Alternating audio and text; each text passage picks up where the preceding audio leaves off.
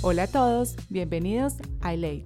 Yo soy tu host, Isabel Forrest, y desde el país de los canguros y koalas conversaremos con profesionales y empresarios de habla hispana quienes están ejerciendo su carrera y siguiendo su pasión fuera de casa. Mi intención es que encuentres en cada episodio consejos prácticos y útiles que te ayuden a acelerar tu carrera profesional y a tomar acción para que encuentres el trabajo de tus sueños o empieces ese proyecto que tanto tienes en mente. Si quieres aprender más, te invito a que visites mi página web ilay.co o sígueme en Instagram para que así no te pierdas ninguno de los episodios. Bienvenidos. Esta es la historia de Stephanie Franco, una americana de padres colombianos quien viajó a Colombia en los años de su adolescencia a realizar sus estudios de bachillerato en Medellín y regresa de nuevo a su país natal a continuar sus estudios en finanzas en una de las 20 universidades más prestigiosas de los Estados Unidos. Stephanie nos inspira a salirnos de nuestra zona de confort, nos comparte cómo la depresión y la ansiedad han jugado un rol protagónico en su historia y las prácticas que hace para usar la ansiedad como ese motor que la ayuda a alcanzar logros cada vez mayores. Ahora, si estás en el proceso de búsqueda de trabajo en Australia o Nueva Zelanda, te invito a que descargues la guía práctica y los 8 errores que debes evitar en tu hoja de vida. Estas guías las he escrito con base en mi experiencia en cargos gerenciales y directivos en ambos países y espero te ayuden a crear una hoja de vida con impacto para que consigas ese trabajo que tanto tienes en mente. Las guías las puedes descargar completamente gratis en mi página web ilay.co barra hoja de vida. Hola Stephanie, ¿cómo estás? Muchas gracias por acompañarnos en Elate. Gracias por tenerme. Bueno, estoy muy contenta de que estés acá y sobre todo porque en estos momentos tú estás en Chicago, entonces la diferencia horaria que tenemos es bastante grande, así que muchas gracias por darme un poco de tu tiempo. Tú naciste en Estados Unidos, pero tus padres son colombianos y a los 12 años te fuiste para Colombia a estudiar tus estudios de colegio, pero luego regresaste a Estados Unidos y tienes una maestría en Ciencias en Finanzas de la Universidad de Washington y ahora te desarrollas como analista de fusiones y adquisiciones en una empresa que podríamos traducir es una agencia de seguros. Cuéntanos para los que están escuchando un poquito de ti porque tienes una historia muy interesante y qué estás haciendo actualmente en Chicago. Como habías dicho, yo eh, nací en los Estados Unidos y eh, viví en Miami hasta los 12 años y de ahí me fui a vivir a Medellín, terminé el colegio y ahí mismo que terminé el colegio empecé a estudiar medicina. Eh, yo siempre he sufrido de ansiedad, pero cuando comencé a estudiar medicina incrementó, incrementó exponencialmente y me dio una depresión y a los cinco semestres de haber estudiado me salí. En mi salud mental no me dejaba poner las horas de estudio y dedicación que me requería la medicina. Entonces, como, como dije, académicamente me empezó a ir mal y después de unos semestres me decidí a volver a Miami a hacer la carrera allá. A mí siempre me gustó mucho la actuación, entonces empecé un pregrado en teatro en un college local, donde solo estudiaba los primeros dos años de tu carrera antes de transferirse a una universidad para terminar el bachelor's, que es como se llama el pregrado acá. Entonces, cuando terminé esos dos años, apliqué a una universidad que se especializaba en teatro en Nueva York, localizada en Manhattan. Me aceptaron en el programa, pero cuando llegué, tomé unas clases, inmediatamente me di cuenta que no necesitaba tener un diploma en actuación y me pasé para el Business School a estudiar finanzas. Entonces decidí estudiar finanzas porque cuando llegué a Nueva York conocí mucha gente que trabajaba en Wall Street y me interesaba mucho en lo que, en lo que ellos hacían y también vengo de una familia de negocios, entonces los números se me hacen fácil y, lo, y los temas extremadamente interesantes. Pero mi colegio no, mi college no se, se especializaba en negocios, entonces no había mucho de dónde escoger en cuestión de clases a pesar de que la mayoría de mis profesores trabajaban o trabajaban en Wall Street. Entonces, cuando ya estaba por terminar, pensé que tener una maestría era la última pieza de este rompecabezas. Entonces, quería estar más expuesta a más clases, a conexiones y proyectos de consulta. Entonces, me presenté a las mejores universidades que se especializaba en finanzas en el Reino Unido y en los Estados Unidos. Pasé a muchas, pero a, la final terminé yendo a a la mejor en los Estados Unidos que se llama Washington University en San Luis. Cuando me gradué yo todavía no sabía en dónde enfocarme en finanzas. Así tenía ya la maestría. Eh, finanzas puede ser muchos tipos de trabajos, entonces cuando terminé se me dio la oportunidad de hacer una pasantía donde podía rotar en diferentes áreas en el departamento de finanzas de una empresa en San Luis. Terminé la rotación, me encantó la parte de business development, que es donde se enfoca en adquirir compañías más pequeñas y crecer inorgánicamente en la empresa. Me encantó porque podía viajar, conocer gente eh, nueva, pero también podía usar mi parte analítica y, mi en cuestión en cuantitativa eh, para ver si Sí, porque a, a, mí me tocaba ver si las compañías que íbamos a adquirir, que estábamos evaluando, si valían la pena. Entonces, entonces cuando se me terminó la rotación, ese grupo específicamente que tanto me gustó no tenía la posición a mi nivel, sino que querían con gente más, eh, con más experiencia. Pero sí tenían trabajos en los otros equipos, pero a mí no me interesaba. Entonces empecé a aplicar a un montón de lugares alrededor del país y se me presentó varias oportunidades, pero preferí una en Chicago porque aunque no era precisamente en fusiones y adquisiciones, era más en, integración de finanzas. En ese momento la compañía que me ofreció el trabajo fue adquirida por una compañía eh, muchísimo más grande que estaba en la bolsa de valores. Entonces yo pensé, listo, esto me sirve de experiencia y a lo mejor me puedo pasar, me puedo pasar a la parte de business development cuando tenga más experiencia. Pero pasó un año y la falta de estructura de la empresa y de oportunidades me empezó a dar ansiedad sobre mi futuro, como te dije al principio. Yo siempre he sufrido de salud mental y yo sabía que funciones de adquisiciones era lo que quería hacer, entonces me puse a buscar un trabajo en eso. Empecé a usar mis conexiones de exalumnos de donde hice mi maestría, cambié mi LinkedIn para, para Premium y también me puse a estudiar, porque en mi carrera todas las entrevistas tienen algún tipo de examen o sistema de evaluación. Puede ser que te den un caso y quieren saber cuál es tu proceso analítico o quieren que hagas una presentación sobre una adquisición o un examen de Microsoft Excel que es donde analizas un montón de números y responder unas preguntas que te dan al inicio. Todo esto lo tienes que hacer aparte de la típica entrevista que todas las compañías requieren. Entonces muchas veces me ha tocado entrevistar con la misma compañía hasta cuatro veces. Pero bueno, yo sabía que quería un trabajo en funciones de adquisición, entonces me tocaba estudiar. Listo, entonces espérame un momentico Franco. Bueno, los que te conocemos y, tus amigas en Colombia te, te, llaman Franca, Franco y de hecho eres una persona muy franca. Pero quiero que hablemos un poquito cómo fue la transición de vivir en Colombia y después en Estados Unidos. ¿Cómo qué sentiste? Bueno, tú ya como lo dijimos, naciste en Estados Unidos, pero te fuiste a vivir gran parte de tu vida de adolescente a Medellín y luego regresaste a Estados Unidos. ¿Cómo fue esa transición? ¿Cómo, qué barreras encontraste y cómo las superaste?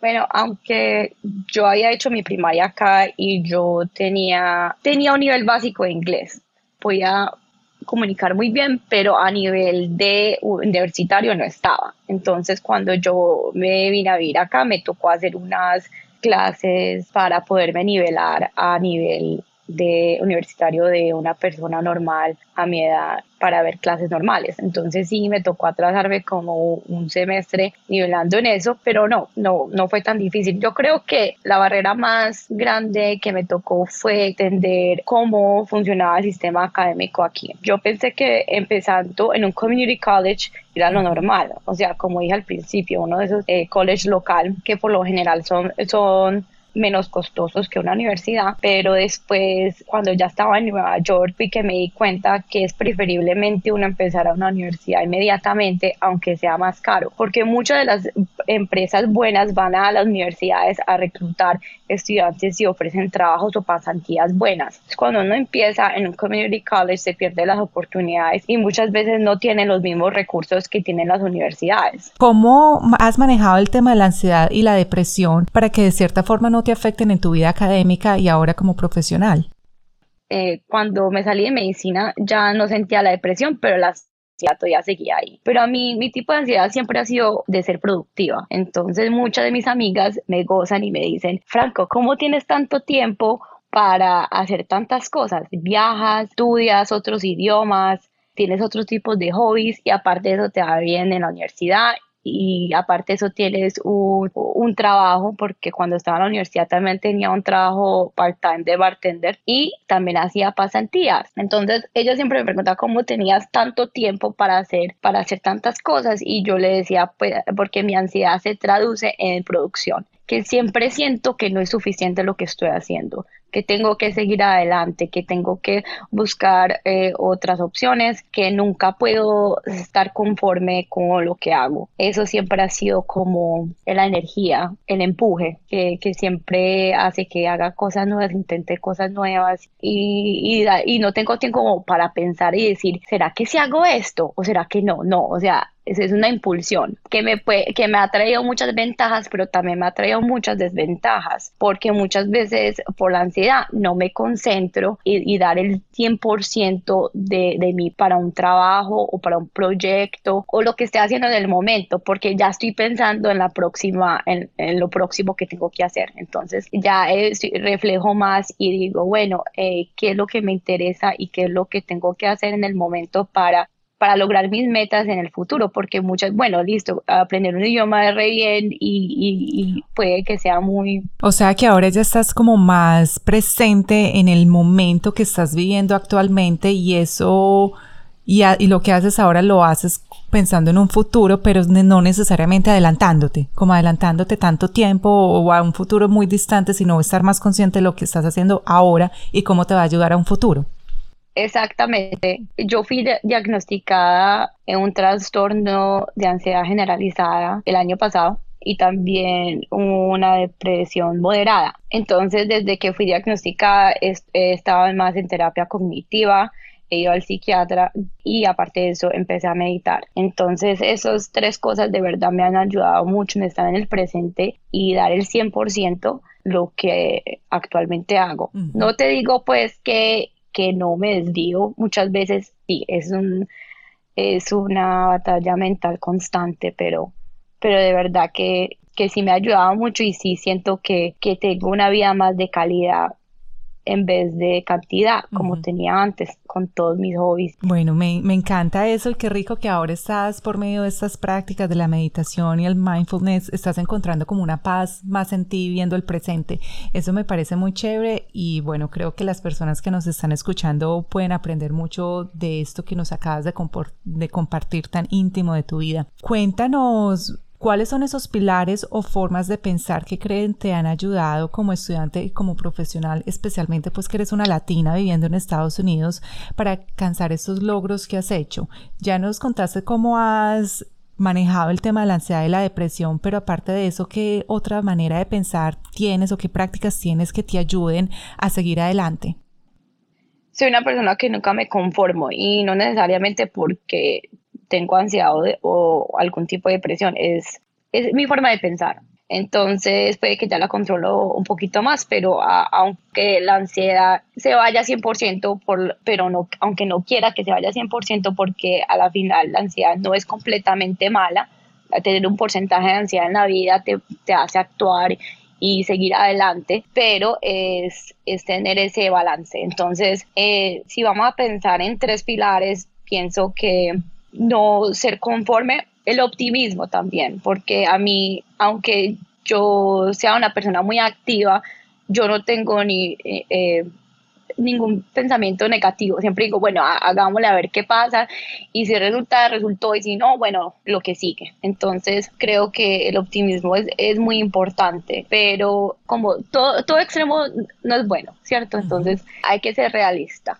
¿Cierto? Eh, tienes que tener metas, pero como dije, como dije anteriormente, muchas veces uno no sabe lo que va a pasar y muchas veces eh, eh, depende también de tu de, de, cómo te sientes en ese día. O sea, como yo te como yo tengo mucha ansiedad, mucha depresión, puede que uno de la pues no mucha depresión, yo tengo una depresión moderada. es muy leve, es muy leve. Entonces no es que me mantenga pues aquí llorando. Pero muchas veces van a haber días que yo no siento que me quiero parar y quiero hacer, y eh, quiero estudiar. Entonces también tengo el plan B para ese día. O sea, ese día que no me siento bien, voy a tener una rutina de meditación, voy a hacer ejercicio, voy a comerme una ensalada, un batido, algo que me haga sentir bien y, y, ya después de eso mira a ver cómo me siento y ya me siento a estudiar y si no, está bien. lo tienes presente en tus factores de distracción. Stephanie, me encanta eso que nos dices porque, bueno, aquí yo hice un, un, resumen de lo que nos contaste. Entonces, como esos pilares importantes para ti es no ser conforme, ser muy optimista, pero con una dosis muy alta de realismo y también manejas un cronograma en el cual pones tu distracción, porque normalmente hablamos de cronogramas de un to-do list, de una lista de lo que tenemos que hacer y por lo general es ponemos las cositas 1, 2, 3 y esto lo tenemos que hacer, pero tú tienes otro enfoque que es la primera vez que lo escucho y me parece muy chévere, que también pones las distracciones y de acuerdo a esas distracciones puedes hacer ajustes a esas metas que te pones. Entonces me encanta, yo creo que, bueno, lo voy a empezar a hacer porque como tú dices, ahora vivimos en un mundo en donde todo está cambiando y esas distracciones están presentes y hay que tenerlas en cuenta. Cuéntanos cómo es un día en la vida de Franco como analista de fusiones y adquisiciones en Estados Unidos. ¿Qué haces en tu día a día? Mi día a día muchas veces empieza con reuniones con otra gente de mi equipo y, y nos dan una lista de compañías que estamos pensando en adquirir. Eh, muchas veces el líder de, del grupo dice, bueno, Franco, eh, te toca esta compañía, ya le tiene, eh, te toca evaluarla. Entonces, bueno, entonces yo, a mí me dan el número de contacto de la persona de esta compañía pequeña que queremos adquirir. Hablo con la persona, le digo qué datos necesito, compartimos un cloud donde ellos ponen todos los datos y de ahí empiezo a hacer eh, tipos de modelos financieros. Ya cuando evalúo todos esos modelos financieros, nos sentamos con la con, el otro lado, con la gente de la compañía pequeña. Eh, por lo general a mí me toca viajar, entonces nosotros adquirimos compañías alrededor del, de Estados Unidos y también en el Reino Unido. Pero por ahora yo solamente me enfoco en Estados Unidos y sobre todo en, en el oeste. Entonces a mí me toca ir a California, a, al estado de Washington, a Colorado, Texas, toda la parte del oeste. Entonces, cuando llego allá, me siento con, por lo general, él es el dueño de la compañía, con la gente de contabilidad. Muchas veces la gente con la que está al otro lado de la mesa, así uno, tengan una empresa, la verdad no saben cómo está, cómo la empresa y la, la parte de los números funciona. Y eso a mí me ha impresionado demasiado porque hay veces se salen por muchas tangentes o tienen muchas cosas raras en las, en las, en las finanzas que yo soy como, bueno, me toca hacer muchas preguntas. Hay muchas partes que no son muy contundentes o evidentes en los números. Entonces, empezando porque muchas veces esas compañías pequeñas, eh, los dueños les gusta gastar en nombre de la compañía. Entonces, tú muchas veces dices, bueno, eh, esta persona se compró un carro a nombre de la compañía, pero se quedó con él. O tienen un bote, o tienen, o tienen una membresía a un club entonces muchas veces te toca preguntar, hacer muchas preguntas incómodas. Esto que me dices me parece muy interesante porque, bueno, tú eres muy joven, ni siquiera tienes 30 años y en esas conversaciones e interacciones que tienes con esas empresas, me imagino que las personas con las que hablas pues van a estar un poco a la defensiva y no se quieren abrir. ¿Cómo manejas esa parte de confianza para que la otra persona te dé toda esa información? Eh, muy buena pregunta porque muchas veces me toca viajar a los lugares más remotos que nunca has escuchado en Estados Unidos. Entonces la diversidad en estos lugares es mínima, que a lo mejor nunca interactúan con una persona latina, eh, especialmente eh, en la parte profesional. Entonces, y siendo como mujer también... Ah, pone a la otra gente un poquito a la defensiva muchas veces. Eh, yo soy la única mujer de mi equipo, son 11 hombres y todos son lo más gringo que puedes pensar. Dios mío. Entonces, claro, llego yo, la mujer latina eh, es un poquito más diferente, aunque yo ya me he acostumbrado a ser más profesional en mi trabajo. Entonces, de verdad, me ha ayudado, pero obviamente cuando uno va a estos lugares la gente está a la defensiva.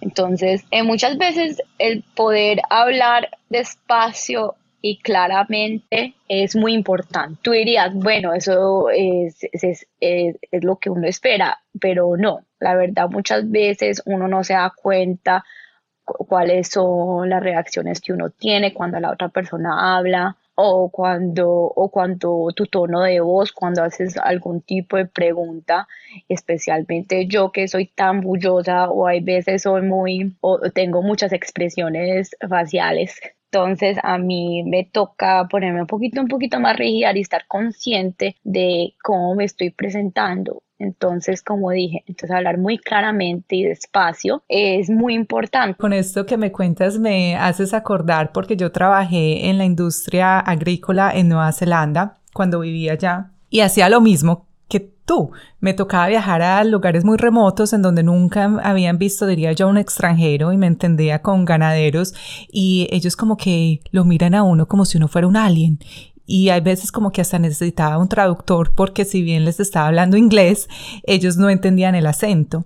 Entonces hay muchas barreras que uno tiene que superar y más cuando eres mujer, porque entonces no solamente tienes que superar la barrera de, del idioma, sino también el que seas mujer y luego como quitar esa personalidad que tú tienes de ser latina, de ser expresiva, para poder establecer una relación de confianza con la otra persona que es de una cultura totalmente diferente. Entonces, qué chévere esos tips que nos das. Ahora, ¿qué retos crees que se te presentan como profesional y en el cargo que, actual en el que estás, porque bueno, dices que eres una persona que quiere producir mucho, que quiere, tienes metas altas, ¿cuál es ese siguiente reto y qué crees que tienes que mejorar hoy en día para llegar hasta allá? Diría que el saberse comunicar, de verdad, Isa, esto es lo número uno que uno de verdad tiene que tener presente aquí en los Estados Unidos. No solamente verbalmente, pero también eh, el escribirlo.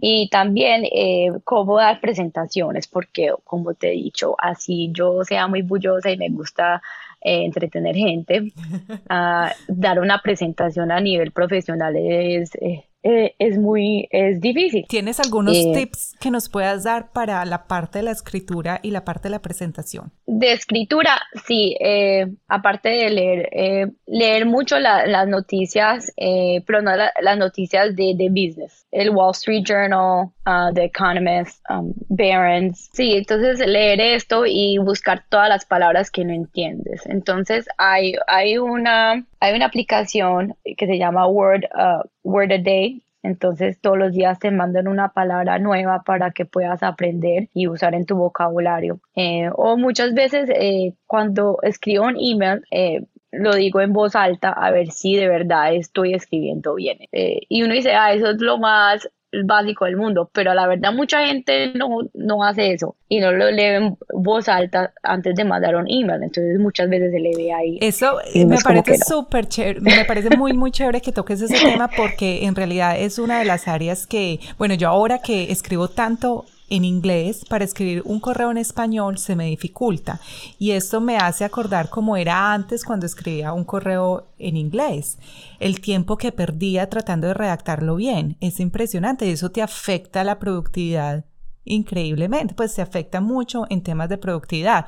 Entonces, eh, bueno, lo que dices es muy importante, lo voy a resumir, es leer publicaciones que estén certificadas en el área en el que tú en la que te desempeñas. En tu caso es Wall Street porque estás en el área de finanzas. Tienes esta aplicación que se llama Word a Day que te envía una palabra nueva y cada que vas a enviar un correo antes de enviarlo lo lees en voz alta. Me parece súper chévere esos tres tips y la verdad que yo apliqué el último y todavía lo aplico, leo los correos que voy a enviar en voz alta para asegurarme de que tengan un tono chévere, que no suenen de pronto agresivos o con un entusiasmo que de pronto eh, no se amerita para el contenido que está enviando. Franco, algo que admiro mucho de ti es tu humor. Tienes un, y bueno, confieso que no sabía que tenías o que manejabas el tema de la ansiedad y una depresión moderada, pero tienes un humor sarcástico en mi opinión, y es un humor muy charro y estoy segura que todos los que han tenido el placer de conocerte están de acuerdo conmigo. También tienes la facilidad de entrar a un lugar e iluminarlo con tu energía positiva y soy testigo que hablar en público no se te, no se te dificulta. ¿De dónde sacas esa valentía y confianza en ti misma para decir lo que piensas de una manera jocosa y tener la seguridad de hablar en público sin vacilar?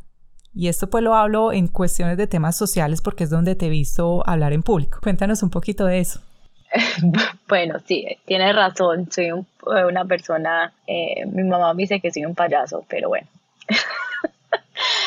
La verdad, hay veces quisiera que eso se tradujera en, eh, en, lo profesional porque a mí yo me pongo tan nerviosa en dar una presentación en, profesionalmente, pero en cuestión de social para nada. O sea, yo soy, a mí me gusta hacer chistes, ser la primera en hacer la huya, como dije, un payaso. Pero la verdad, la ansiedad me da la impulsibilidad de, de valentía, digo yo, pero la confianza la saco de ver a la otra persona como un igual. Eh, muchas veces cuando uno no, no tiene la valentía y confianza para hablar en público o poder estar alrededor de tanta gente y poder entretener, muchas veces es porque uno piensa que la otra persona es inferior o superior a uno y uno no, no, lo, no es que lo piense, uno es, es algo, es como el subconsciente, muchas veces es el, el, el que te hace tener esa actitud. Entonces muchas veces cuando yo entro a un lugar donde, donde hay mucha gente, a mí sí me da ansiedad, ¿no? a mí mismo me da ansiedad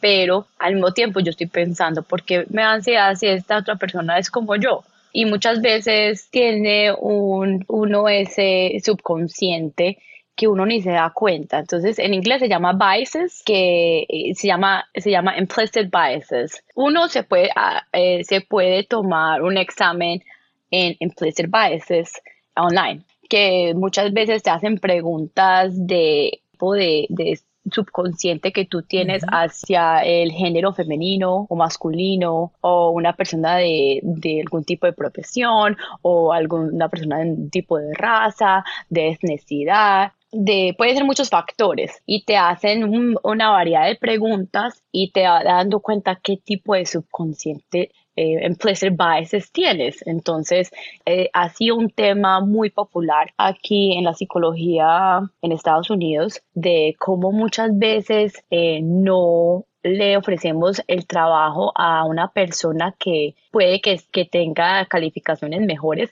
que otra persona, pero como no tiene esos implicit biases, no lo dejan a uno como salir de, de esa limitación y darle oportunidad de otra persona que nunca has tenido contacto como podemos decir anteriormente, cuando estábamos hablando de una persona muy americana que nunca ha tenido, eh, ha tenido algún tipo de, de interacción con una latina, entonces ya tiene ese implicit bias y a lo mejor no ayudan, no, no le da la oportunidad de que esta persona se pueda desempeñar en un trabajo. Entonces hay, que tener eso muy presente porque eh, el racismo y es, es, algo que es muy presente aquí en los Estados Unidos, más que, que otro país. Y eso tiene que ver mucho con la historia, pero bueno, eso no es lo que nos vamos a enfocar, vamos a enfocar en nuestros, todo el mundo tiene implicit biases, no importa de dónde vengas.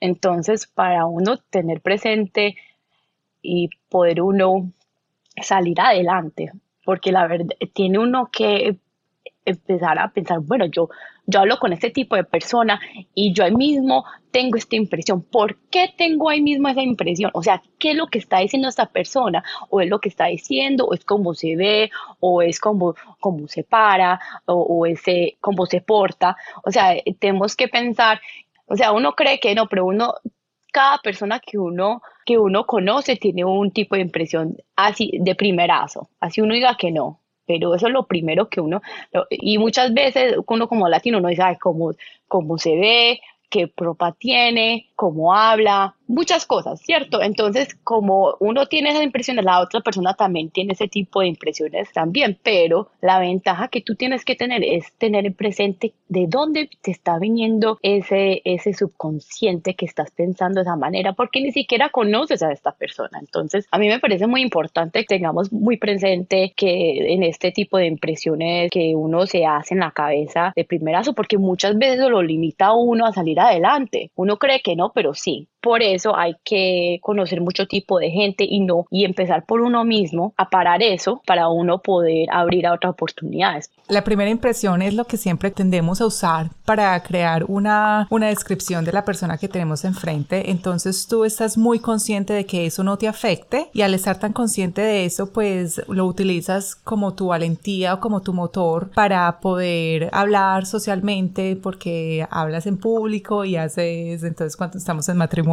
tú eres la que te paras y presentas un speech, un discurso sobre los novios y lo haces muy bien y tienes como ese, ese feeling con la gente. Entonces me parece muy chévere y en la parte profesional también lo utilizas para no dejar que te afecte en la opinión que tú tengas de las otras personas y tampoco como crean que ellas se puedan te puedan interpretar. Franco, para terminar, porque bueno, ya acabamos de tener un break y fuiste, cogiste tu vasito de vino porque son las 8 de la noche en, en Chicago ya de sábado, me imagino que quieres hacer algo más divertido que conversar conmigo. ¿Qué consejos le darías a profesionales jóvenes que están en Estados Unidos o en países como Australia, Nueva Zelanda, donde el español no es el primer idioma, que quieran avanzar profesionalmente y tener unos logros tan grandes como los tienes tú? Ponerse en posiciones incómodas es muy importante. Para mí, para hablar en público o para contar así sea chistes en persona, es para mucha gente puede ser incómodo o puede ser incómoda para otra persona que lo esté escuchando. Pero así tú no, así sea que quieras hablar en público o quieres aprender otra habilidad técnica, tienes que tener la mente abierta de incomodidad